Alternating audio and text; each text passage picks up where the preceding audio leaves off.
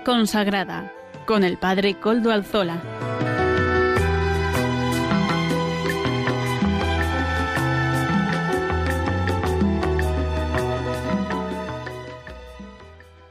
Buenas tardes hermanos, amigos y oyentes. Hoy es jueves y son las cinco de la tarde, cinco y un minuto en mi reloj, una hora menos en las Islas Canarias. Es por tanto la hora de vida consagrada en Radio María. Les saluda con sumo gusto, como todas las semanas, Padre Coldo Alzola, Trinitario.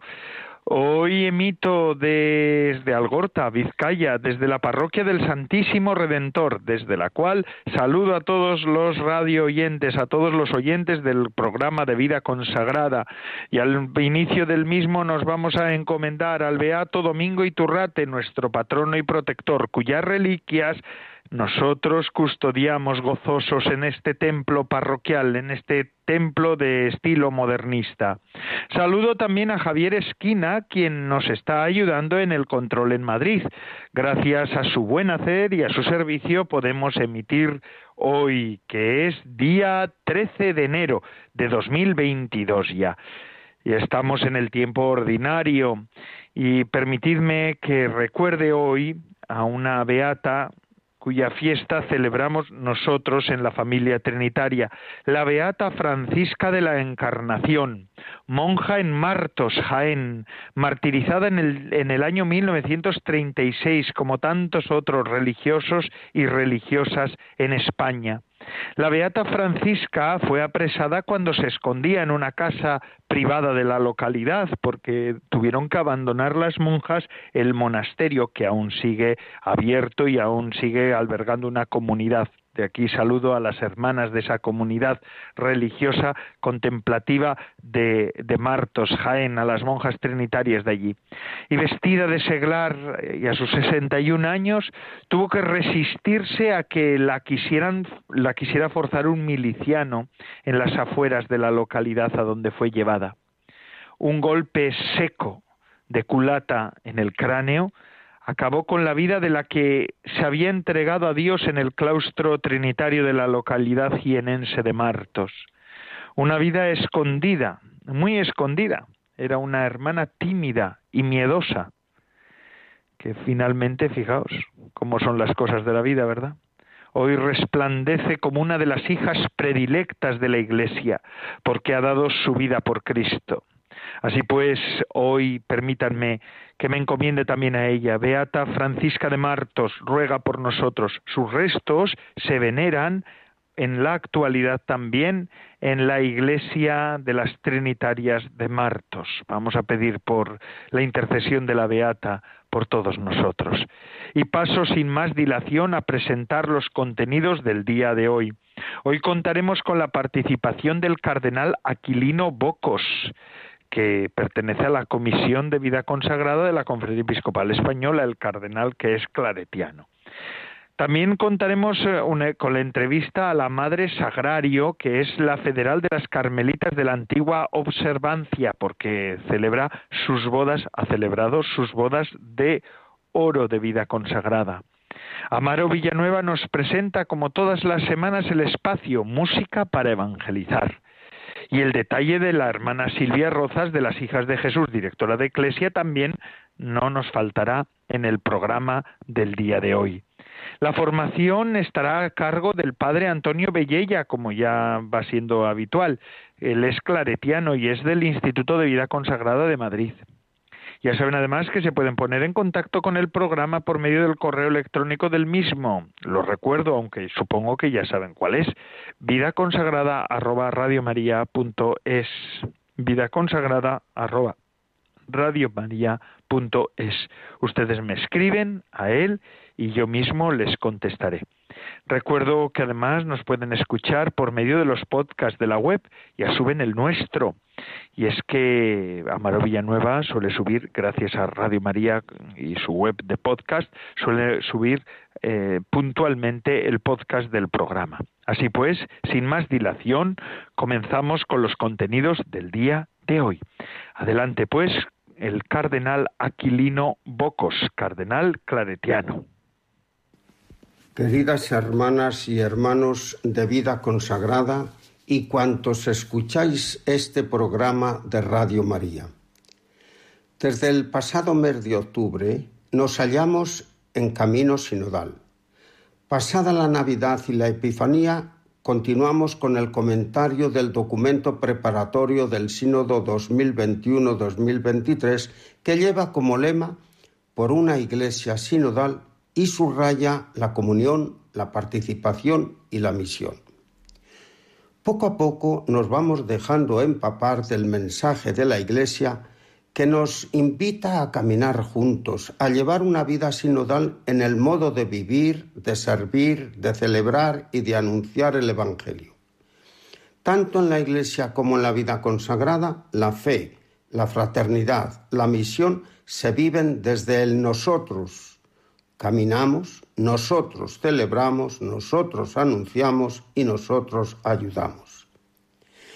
En el concilio, la Iglesia tomó viva conciencia de que era una comunidad peregrina que camina entre las persecuciones del mundo y los consuelos de Dios, citando a San Agustín.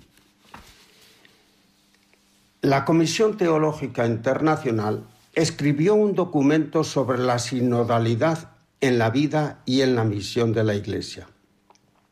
La introducción inicia con esta expresión del Papa Francisco que pronunció al hacer memoria del primer sínodo posconciliar en su 50 aniversario. El camino de la sinodalidad es el camino que Dios espera de la Iglesia del tercer milenio. Cuando decimos que la sinodalidad es dimensión constitutiva de la Iglesia, estamos haciendo referencia al mismo Jesús que se presenta como el camino, la verdad y la vida.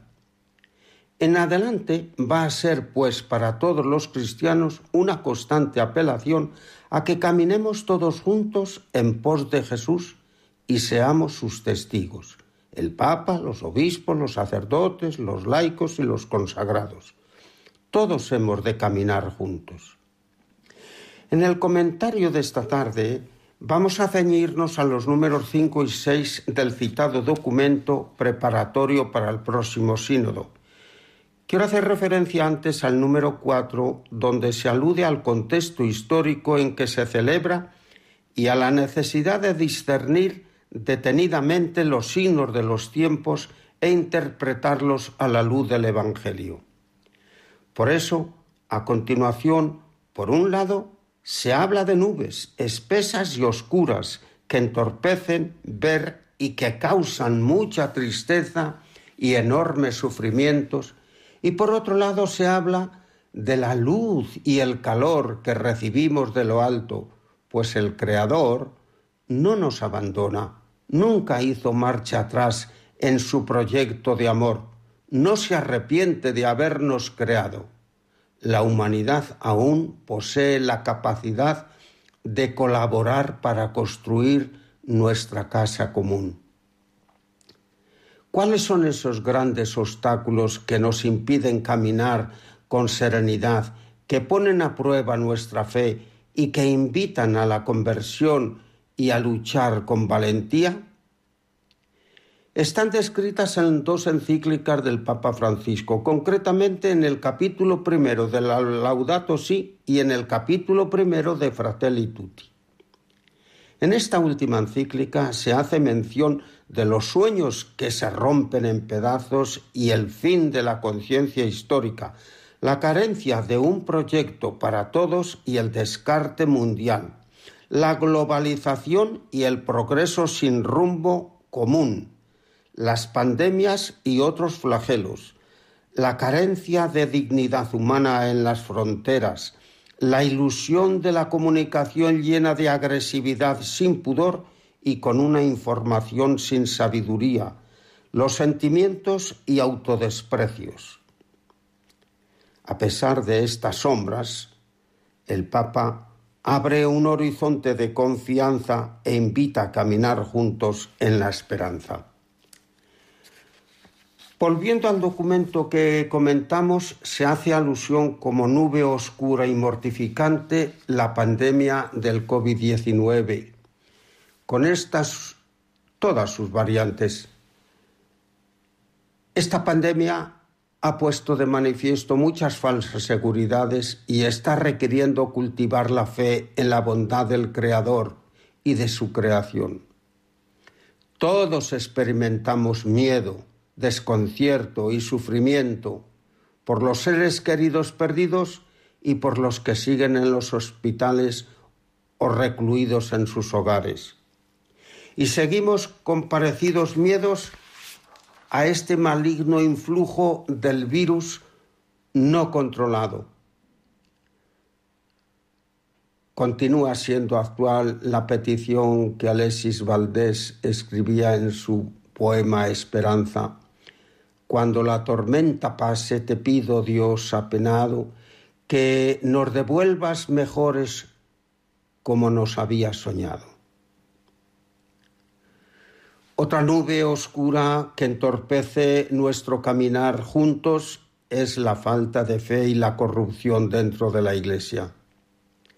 Dice textualmente el documento. En particular, no podemos olvidar el sufrimiento vivido por personas menores y adultos vulnerables a causa de abusos sexuales, de poder y de conciencia, sometidos por un notable número de clérigos y personas consagradas. Continuamente somos interpelados como pueblo de Dios a asumir el dolor de nuestros hermanos vulnerados en su carne y en su espíritu. Por mucho tiempo el de las víctimas ha sido un clamor que la Iglesia no ha sabido escuchar suficientemente. Se trata de heridas profundas que difícilmente se cicatrizan, por las cuales no se pedirá nunca suficiente perdón y que constituyen obstáculos a veces imponentes para proceder en la dirección del caminar juntos. La Iglesia entera está llamada a confrontarse con el peso de una cultura impregnada de clericalismo heredadas de su historia y de las formas del ejercicio de la autoridad en las que se insertan los diversos tipos de abusos, abusos de poder, abusos económicos, de conciencia y sexuales. Es impensable una conversión del accionar eclesial sin la participación activa de todos los integrantes del pueblo de Dios. Pidamos juntos al Señor la gracia de la conversión y la unción para poder expresar ante estos crímenes de abuso nuestra compunción y nuestra decisión de luchar con valentía. Añadamos que ante esta deplorable situación tan dolorosa para las víctimas no podemos contentarnos con el lamento. Hemos de hacer efectiva la acogida, la conversión, la petición de perdón, el arrepentimiento, la ayuda y la solidaridad. Es loable el esfuerzo de muchas instituciones de la Iglesia a nivel internacional y a nivel nacional. Aquí mismo, en localmente, en el Instituto Teológico de Vida Religiosa desde donde hablo, ciertamente se está ya trabajando por la protección de menores, defendiendo a las víctimas y promoviendo la prevención de todo tipo de abusos. Esto ayuda a que podamos caminar juntos. A pesar de las oscuras nubes que a veces nos envuelven, hemos de crecer, perdón, hemos de creer que Dios nos llena de su luz y nos otorga su vida. El esplendor de la belleza de la Iglesia está asegurada por la presencia del Espíritu Santo. Si acogemos con gratitud los dones que derrama en nosotros, podremos mantenernos fieles y ayudar a los que necesitan nuestro cuidado. Buenas tardes a todos y a todas y miremos hacia adelante con esperanza. Pongámonos bajo la protección de María, Madre de la Iglesia, para que seamos fieles servidores de la alegría del Evangelio.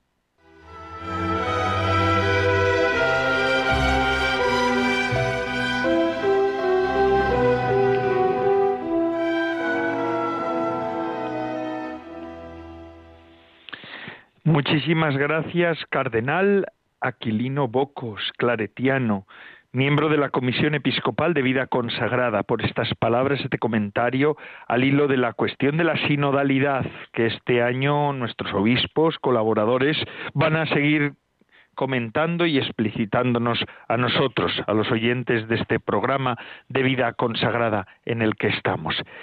Eh, hermanos y hermanas, y seguimos con nuestro programa.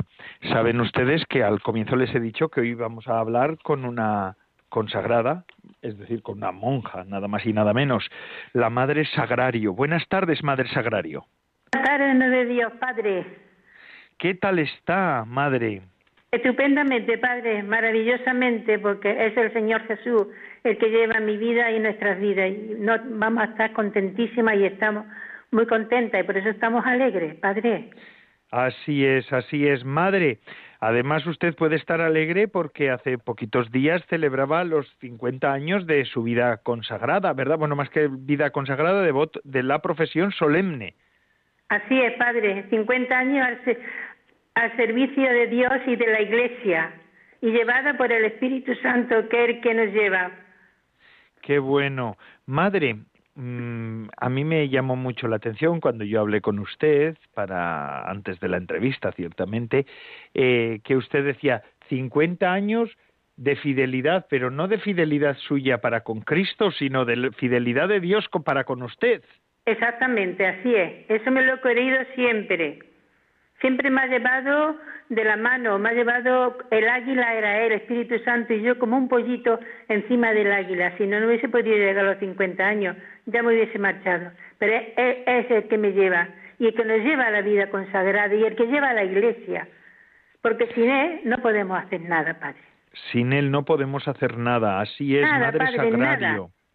Y si nos pone amor hacia Él, hacia Jesucristo y a la Iglesia, es porque nos lo pone primero para que se lo demos a Él. Estupendo, madre.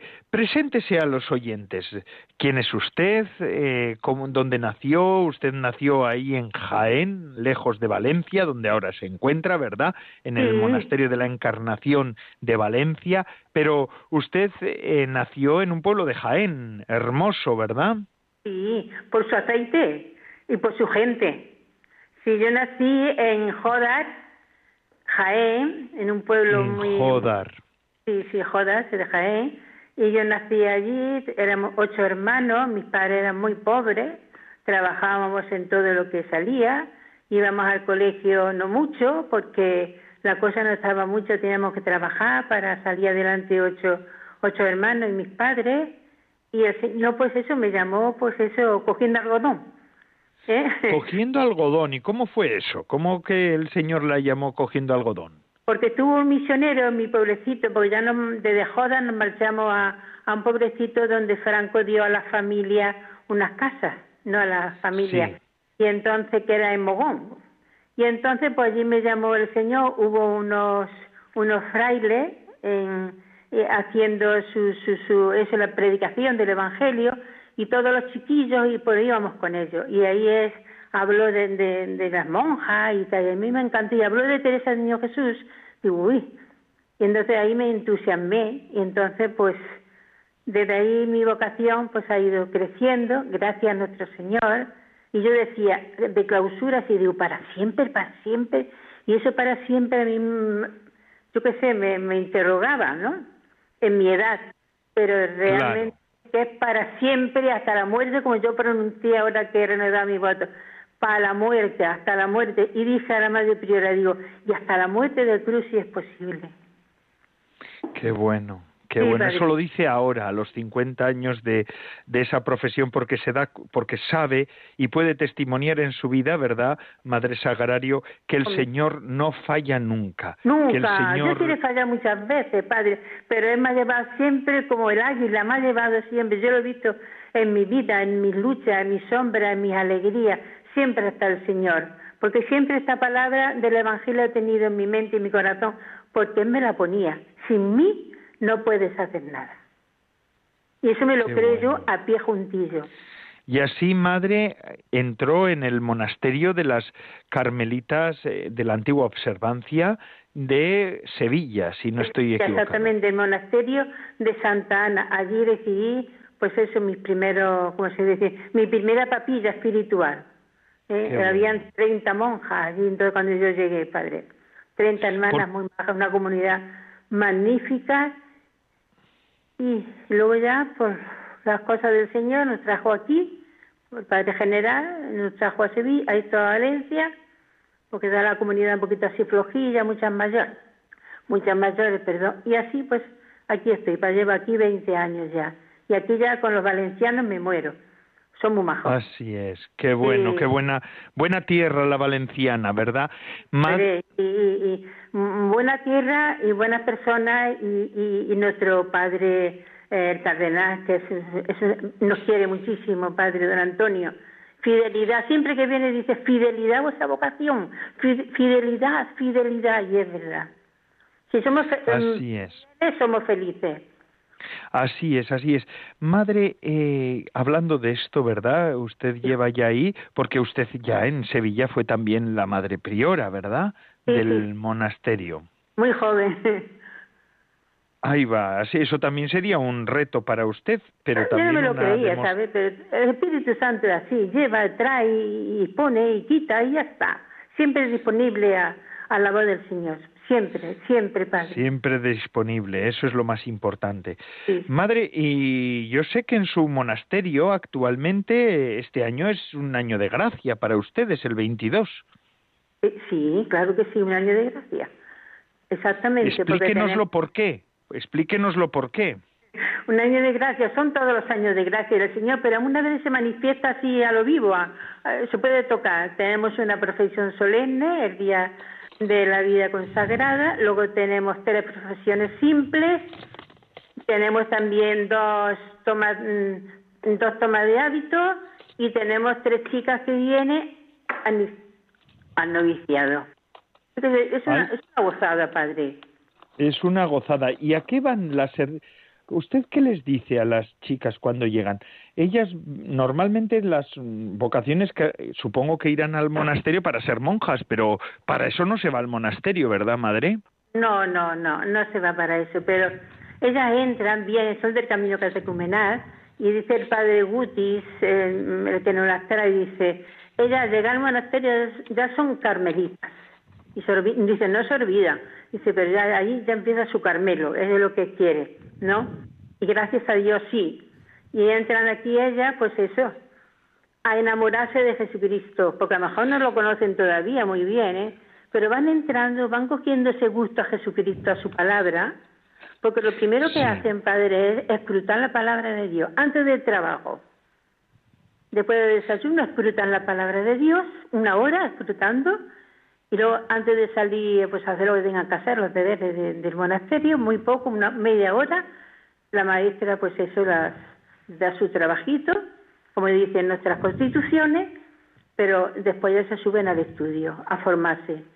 Sobre todo a formarse en Jesucristo, a, escrutar la palabra y, y, ahí echar raíces en el Carmelo, raíces en el Carmelo, Padre, que es muy importante, porque la va eso, eso no se aprende, eso se sabe, pero escrutar, invocar, rezar, la oración, el silencio, todo eso en nuestra vida carmelita de la antigua observancia, desde el 1200 al 14 que está aprobada la regla, esa es nuestra vida siempre, Padre. Ya, ya. Qué hermoso, porque la orden carmelitana es una orden eh, fundada, bueno, pues por, por monjes, ¿verdad? Pero, pero en realidad cimentada en la devoción a la Virgen del Carmen. Ella es la que la, da consistencia al carisma de ustedes. Exactamente, de nuestro Padre San Elías, desde la nubecilla, que dicen los antiguos, desde la nubecilla, ¿eh? Eso es. Desde la, esa nubecilla, que no, no, fue Santa Teresa, ni fue San Juan de la Cruz, eran hermanos nuestros, son hermanos nuestros, pero la orden viene de 1200 a 1214, que no está, ahí. ¿eh? y, Teresa de Jesús le encantó la Orden del Carmen, por la devoción a la Virgen María, nuestra Madre. Eso es, el punto central es la devoción a la Virgen del Carmen. ¿Cuántas hermanas son ahora en el, en el monasterio de ustedes, madre? Somos trece y trece viene dentro de una semana. Vamos a ser dieciséis. Dieciséis hermanas, qué maravilla. La vida comunitaria, decía el Papa Francisco hace, hace un tiempo, ¿verdad? Se lo decía a una novicia, ¿no? Eh, que entraba y que estaba tan feliz dentro del monasterio, decía, contaba una anécdota el Papa Francisco. Se la voy a contar, madre, si me lo permite. Dice, eh, yo también soy religioso, por tanto estamos hablando entre religiosos, entre consagrados, ¿verdad? Yo también de una orden antigua, la orden trinitaria, muy antigua también en la, mm, en la Iglesia.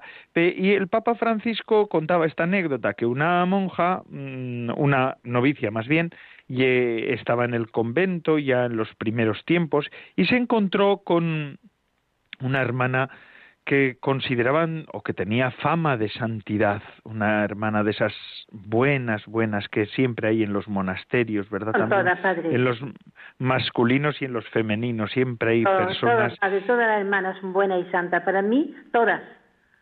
Qué bueno, eso es. Y le decía, ¿qué tal estás? le preguntó la mayor a la, a la joven.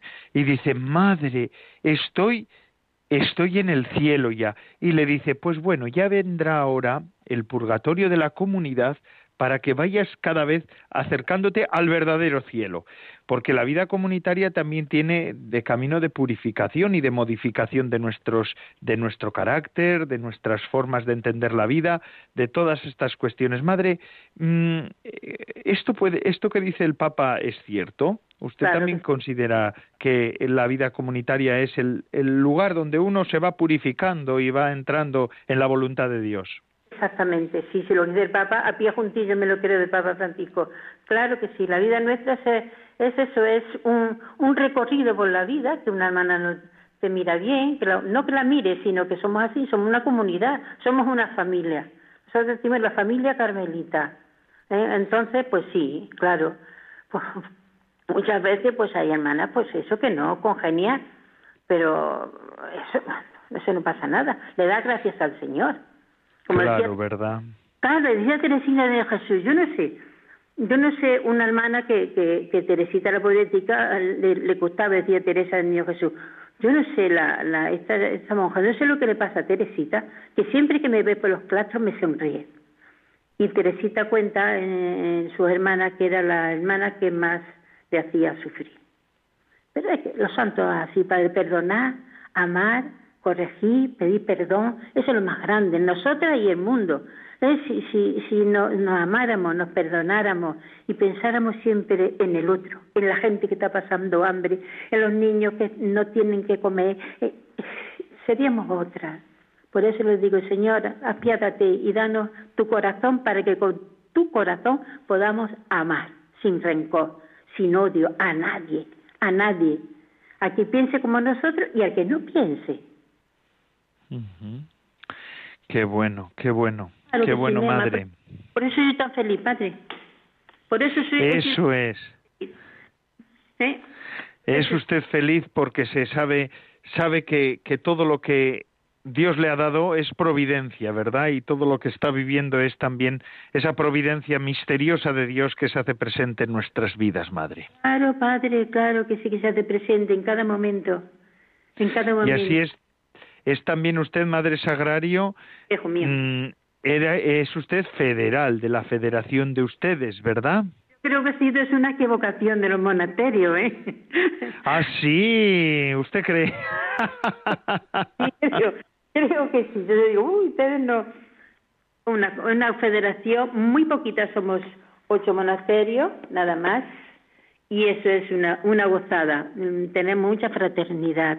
El documento del Papa lo llevamos todo muy bien, la Burto Corere ¿eh? y la Corora, eso lo llevamos a rajatabla. A mí el Papa dice una cosa y para mí, Padre, es Jesucristo, perdone que le diga, ¿eh? pero hay que, eh, estamos en la Iglesia, no podemos vivir fuera de esos documentos, ¿eh? fuera de documentos, claro. y a las comunidades, Padre, no con una vara en la mano, sino con una fraternidad, ¿eh? porque más, más, más moscas se, se captan con, con, un, con un, una gota de, de, azúcar que, en un barril de vinagre, decían los santos, ¿eh, Padre? y hay que ir con fraternidad a los monasterios y llamarlos y decirlo, ¿cómo estáis, hermana? ¿Eh? Decir, eh, no, no, no, no, quererlas mucho. Hermanas que andan la vida, con 70, con 80, con 90 años, que andan la vida por los monasterios, por la iglesia, no nos olvidemos de eso. Claro, claro que sí. No, no tenemos que olvidar de nuestros mayores. En la fe, no, no, ellas andan la vida. Si nosotros estamos aquí porque nuestras mayores han sostenido este monasterio por la gracia de Dios y por todos los monasterios de la federación. ¿eh?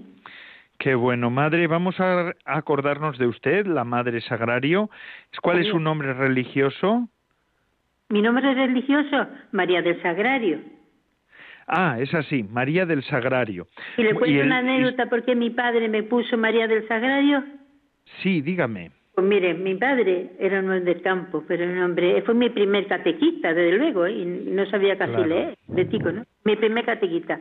Y yo le dije, papá, ¿por qué me pusiste sagrado? Y dice, mira, hija mía, porque yo estaba en el cortijo y tenía una novia que era muy buena y se llamaba Sagrario. Y le preguntó a tu madre, ¿quiere que le llame a aquella novia que yo tuve Sagrario? Y dice, ven, mm, mm, Fernando, lo que tú digas. Qué bueno, qué bueno, Sagrario. Sí, mi madre y mi padre, hijo mío, hombre de fe. Qué, suerte han tenido, ¿verdad? Sí, hombre de fe. De iglesia no, porque ellos estaban trabajando y era otro ambiente, padre. ¿Mm? Bueno, usted ha rezado por ellos. y, ellos por mí. ellos. Padre, y ellos, por, usted. Mí. Más ellos por mí que yo por ellos. Cuando yo entré en el monasterio, me dice mi padre, Jamía, tú no te salgas. Digo, papá, ¿por qué? Dice, porque el Señor nos está bendiciendo. Qué bueno, qué bueno, qué bueno. pues claro que sí. Claro. Gente de campo, gente buena, gente sana de esta España ah. nuestra. Madre, pues... Hijo mío. Muchísimas gracias por habernos dedicado este tiempo de su, de su día. Salude también a, toda la comunidad de nuestra parte. Si alguna vez me acerco yo por Valencia, aunque yo estoy en el País Vasco y de aquí hasta allí hay mucha distancia, pero si alguna vez me acerco, mm, tenga en cuenta que yo les voy a hacer una visita porque es usted muy simpática y muy agradable. A los oyentes de Radio María, que confíen en el Señor, que no tengamos miedo, que no tengamos miedo. La historia sigue, se muere la gente porque se tiene que morir, mi padre se ha muerto y mi madre y todo, todo, todo. Pero que no se preocupe, cuando llegue la hora, pues como dice el Señor, no sabe ni cuándo, ni cómo, ni dónde, ni por qué. Así mismo. Estemos con las lámparas encendidas de la caridad y del amor. Eso mismo. Madre, un abrazo muy fuerte. Vamos a seguir con nuestro programa de vida consagrada. Rezamos por usted. No se preocupe. En ese sentido, asegúrese. Pero yo también le pido que recen ustedes por nosotros, por el Padre Coldo, que soy yo, y por todos los oyentes de este programa de vida consagrada de Radio María. Madre. Sí, sí, claro que sí. Y unida siempre en Jesucristo. Ahí no hay quien pueda con nosotros. Con Jesucristo no hay quien pueda. Solamente. Así es. Así es. Y ahora nosotros seguimos con nuestro programa de vida consagrada. Agradecemos a la Madre Sagrario que nos haya abierto su casa también y, y su corazón, una mujer que habla desde el corazón. Y, y ahora seguimos con Amaro Villanueva que nos ofrece música para evangelizar.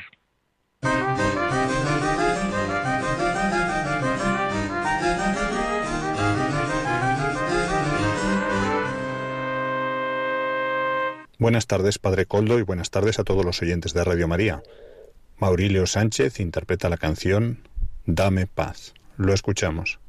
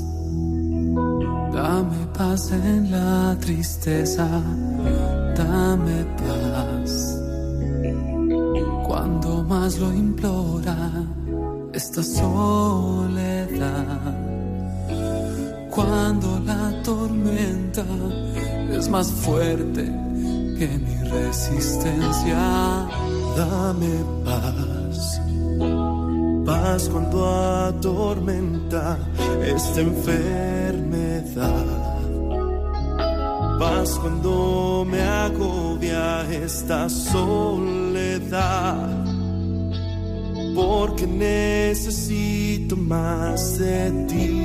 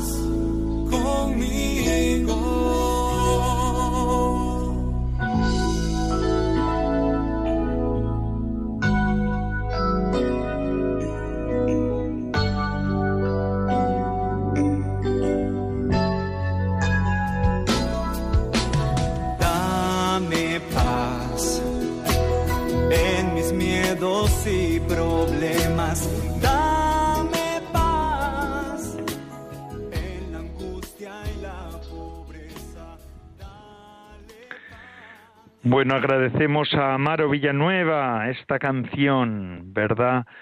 Hermosa canción. Nuevos aires, nuevos, nuevas formas, ¿no? También agradecemos a la Madre Sagrario esa, frescura, esa frescura que tienen las personas que, que rejuvenecen en Cristo, porque ella ya llevaba 50 años. Y de esta frescura, de este, de este detalle, de esta grandeza de Cristo nos hablará también la hermana Silvia Rozas de las Hijas de Jesús, directora de Eclesia. Ella nos ofrece este detalle que semanalmente nos, nos presenta al Señor. Adelante, hermana Silvia. Habla la vida, no en palabras ni versos, no en poemas ni cantos, no en susurro, no en grito. Habla primero al abrazar al herido y dar agua al sediento al partirte un poco la espalda para cargar con los abatidos, ¿quién si no tirará de ellos? Habla la vida en el perdón sincero, en el respeto, en un amor de hermano, de hermana, de amigo, de amante eterno, en la mesa dispuesta a saciar al hambriento. Si la vida calla, el poema, el grito, el canto, es verbo hueco. Pero si cantan las obras, se recita el gesto, si grita la vida, eso es Evangelio. Pues eso es Evangelio, así mismo. Hermana Silvia Rozas, de las Hijas de Jesús, y también directora de la revista Eclesia. Gracias por este detalle semanal. Y ahora, hermanos, vamos a continuar con nuestro programa. En esta ocasión vamos a dar la palabra al padre Antonio Bellella Claretiano, del Instituto Teológico de Vida Consagrada de Madrid. Él nos presentará la vida la, eh, eh, la historia de la vida consagrada, que es lo que nos está presentando en este último tiempo. Muy buenas tardes a todos. Continúa nuestro curso de historia de la vida consagrada. Quiero iniciar mis palabras de hoy agradeciéndoles que estén ahí, agradeciéndoles su fidelidad y felicitándoles también por el interés que están demostrando por esta sencilla reseña este camino que estamos haciendo breve por la historia de la vida consagrada. Seguimos en, los, en el monacato, es decir, en el primer siglo de la vida consagrada, que es un siglo especialmente importante porque es, es el siglo en el cual se define la identidad fundamental de los consagrados. Para esto, como ya les dije, hemos hablado hasta ahora de tres personajes. San Antonio Abad, que es el patriarca, se considera el gran iniciador de la vida eh, consagrada, San Pacomio, que lo conocemos como el gran iniciador de la vida comunitaria, de la vida cenobítica, y el otro día mencionamos a San Basilio. San Basilio, que tuvo una especial relevancia en su iglesia particular, la iglesia de Cesarea de Capadocia, y que vivió ambas vocaciones, la vocación monástica y la vocación al servicio ministerial. En concreto, él fue obispo de Cesarea y las vivió con mucha intensidad y no solo, sino con una entrega muy grande. Nunca entendió que el monacato fuera un obstáculo para el servicio eclesial más acendrado y nunca entendió que el ministerio episcopal le alejara de la vida monástica. Es más, intentó, como vimos el otro día, conjugar en su iglesia ambos elementos. Monjes y monjas están para el servicio eclesial monjes y monjas están para recordar a todos los cristianos la importancia de eh, la vida comunitaria, de suerte que en cada diócesis es bueno que haya un monasterio de monjes y otro de monjas que recuerden a los cristianos cómo eran las primeras comunidades eh, de los hechos de los apóstoles, y monjes y monjas no solo sirven a la Iglesia, sino que también concretan este servicio en una serie de prácticas de caridad que en el tiempo de San Basilio llegaron incluso a, gran, la gran iniciativa de poner en marcha una ciudad de la caridad cerca de Cesarea. Esta ciudad se llamó la Basiliada y en esta ciudad de la caridad monjes basilianos que siguen la regla de San Basilio y monjas que seguían la regla de San Basilio colaboraban para la hospitalidad, para la escuela, para la atención de los pobres. La regla de San Basilio tiene una eh, orientación más bien teológica y es la primera regla en la cual aparecen los tres votos. Con esta mención concluimos nuestra introducción a la vida consagrada referida al Oriente cristiano, lo que llamamos la Iglesia Ortodoxa. En la Iglesia Ortodoxa el modo fundamental de ser monje sigue siendo el que la regla de San Basilio propone, y monjes y monjas en Oriente continúan la tradición basiliana. En Occidente esta tradición no ha tenido tanta fuerza, aunque fue conocida desde el principio. Y precisamente vamos a pasar ahora al Occidente. Eh, como les dije en una de las primeras sesiones de nuestro curso, el monacato se desarrolló primero en Egipto y a partir de Egipto se fue difundiendo. Se difundió con mayor fuerza donde las comunidades cristianas estaban más presentes y eran numerosas. Y me estoy refiriendo sobre todo a eh, Egipto, Asia Menor, la actual eh, Siria, una parte de Palestina pero muy pronto también tenemos constancia de la existencia de monjes solitarios, de grupos cenobíticos en Occidente. Occidente tiene unas características un poco distintas, sobre todo porque las comunidades cristianas son menos numerosas y tienen una presencia menos diversificada. Las comunidades de Occidente necesitan sobre todo convertirse en comunidades evangelizadoras. Y esto es lo que se plantean en el siglo IV las comunidades occidentales. el establecimiento de la Iglesia, el afianzamiento de la Iglesia, la organización de las nuevas comunidades para asegurar que los que se van incorporando a la Iglesia a partir de la libertad religiosa llegan a ser miembros de pleno derecho de ella y viven y se comportan como cristianos. Mientras que, por ejemplo, en Egipto había casi un 90% de cristianos, o en Asia Menor un tanto por ciento de cristianos muy alto, aquí en Occidente, excepto en el sur de Italia, el número del porcentual de los cristianos era bastante más pequeño. Por eso mismo, el monacato tiene un desarrollo distinto, aunque las formas sean fundamentalmente las mismas. Tenemos monjes solitarios en muchos lugares, todavía en muchos parajes de la península ibérica, pues hay algunas zonas donde está eh, constatada la presencia de eremitas. Más significativos que los eremitas en Occidente fueron los monjes obispos, que tienen, eh, en algunos aspectos, reproducen el mismo modelo de San Basilio, aunque evidentemente las comunidades de Occidente no fueron tan grandes como las que eh, conocemos en Asia Menor y hemos hablado en el anterior eh, programa. Aquí en Occidente, quizá el monje más famoso que luego llega a ser obispo es San Martín de Tours, en el norte de Francia. También tenemos en Italia a San Paulino de Nola, a San Rufino de Aquilea. El esquema es, es el mismo. Una persona que recibe la llamada de Dios, que expresa esta llamada de Dios optando por el monacato porque entiende que ser monje es la manera más excelsa de entregarse a Dios y que en un momento dado es requerido por la comunidad cristiana para eh, prestar el servicio del ministerio episcopal. En amplias zonas de Occidente, eh, sobre todo norte de Francia y norte de Italia, que son zonas donde la evangelización se toma muy en serio, hay unos cuantos personajes muy destacados, como son San Martín de Tours, San Rufino de Aquilea, San Ambrosio, San Paulino de Nola. Eh, son monjes se han bautizado y en un momento dado han optado por la vida monástica. Han sido luego después requeridos por sus comunidades para ejercer el ministerio episcopal y juntan ambas tareas en el obispo, la tarea de mantener el espíritu monástico y la tarea de evangelizar seriamente las zonas de las cuales son responsables pastorales máximos, como obispos que son. El más importante o el más destacado que más influencia ha tenido en la historia de la Iglesia, eh, de entre estos monjes que llegan a ser obispos, es San Agustín. La trayectoria de San Agustín la presento en este programa, pero su propuesta monástica la veremos la semana próxima.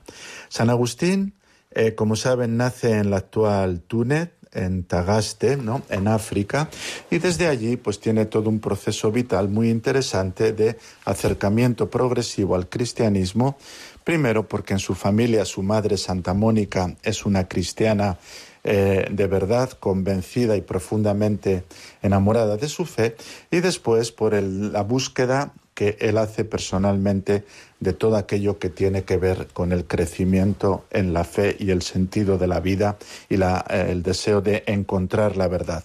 Después de un proceso de gran búsqueda personal y espiritual, Agustín será bautizado por el obispo Ambrosio en Milán y a partir de su bautismo optará por la vida monástica.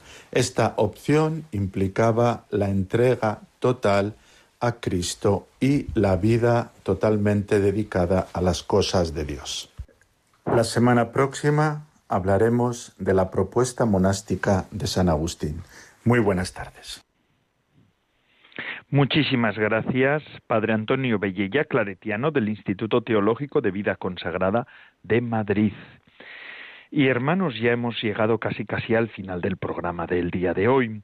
Y antes de despedirme me gustaría hablar del domingo, del domingo que va a llegar. En el domingo nos encontramos, en este domingo que viene, con el Evangelio de Caná, de las bodas de Caná. Y es que la liturgia de la Iglesia ve en la festividad de la Epifanía una triple manifestación de la gloria de Dios en Jesucristo. En primer lugar, ante los magos, lo vimos el día de la Epifanía. Otro en la Teofanía del Jordán, no sé si se acuerdan que se celebró la semana pasada, el domingo pasado. Y una tercera, eh, una tercera eh, manifestación sería en el milagro, en el primer milagro de Jesús en Caná, donde Jesús también manifestó su gloria. La gloria de Cristo fue manifestada.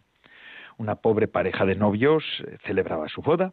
Jesús, su madre y sus discípulos están también invitados a la boda, pero en medio del banquete los novios se quedan sin vino. María, imagen ya de la Iglesia que ora y que intercede, se dirige a su Hijo, a Jesucristo. Algo ciertamente extraño, pues todavía mm, ella no la había visto hacer ningún milagro externo. Pero a María le basta saber que su hijo lleva dentro, es decir, interiormente, un misterioso poder, el misterio suyo, el ser el Hijo del Altísimo, el Hijo de Dios. Jesús, consciente de que el único milagro que el Padre le encargará será la cruz, esa será la hora, no quiere verse obligado a ejercer el papel de taumaturgo, papel que verdaderamente el pueblo, que está insaciable, le impondrá a partir de, de ese primer milagro.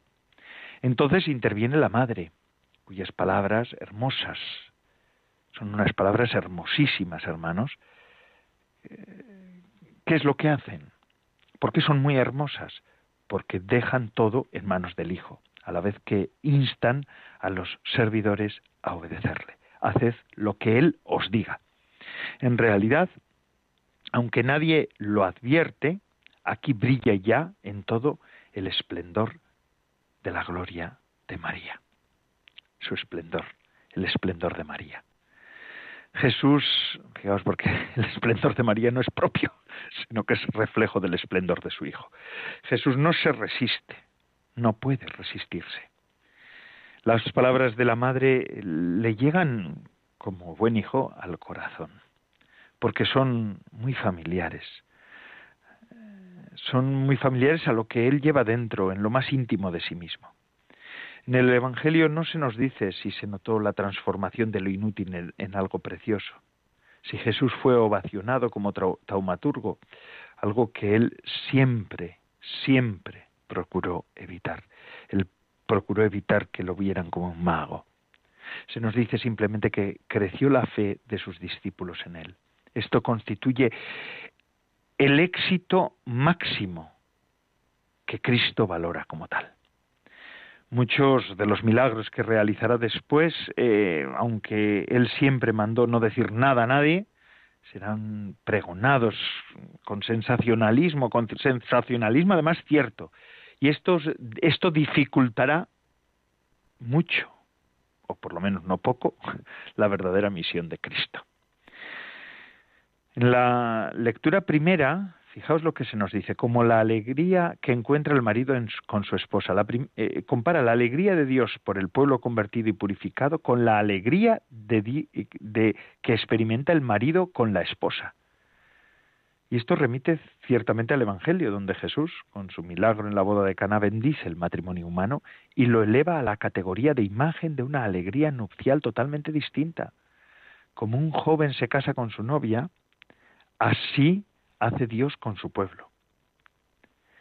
El amor erótico, el amor carnal, el amor entre hombre y mujer, no es un símbolo rebajado o lejano del amor que Dios siente por la tierra, que Él llama ahora la desposada o llama mi favorita. El amor natural, conocido por el hombre, debe ser para el hombre un punto de partida para barruntar cuánto le ama Dios de este modo, eh, la unión entre hombre y mujer para los creyentes, ¿qué es?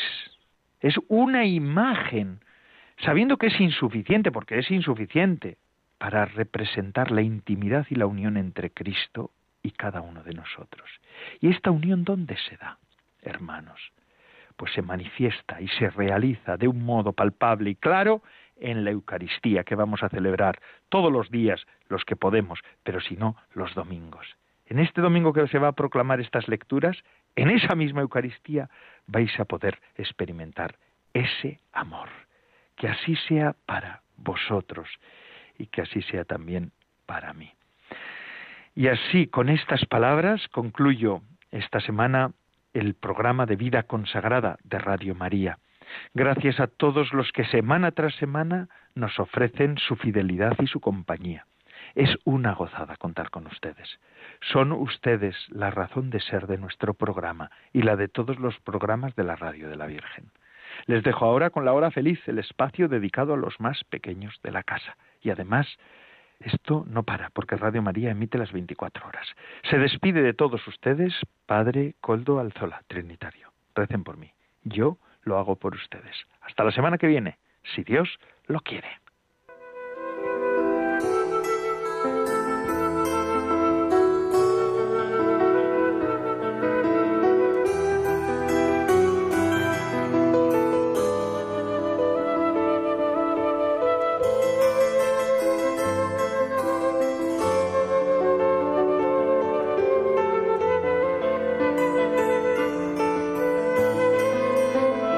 Vida consagrada con el Padre Coldo Alzola.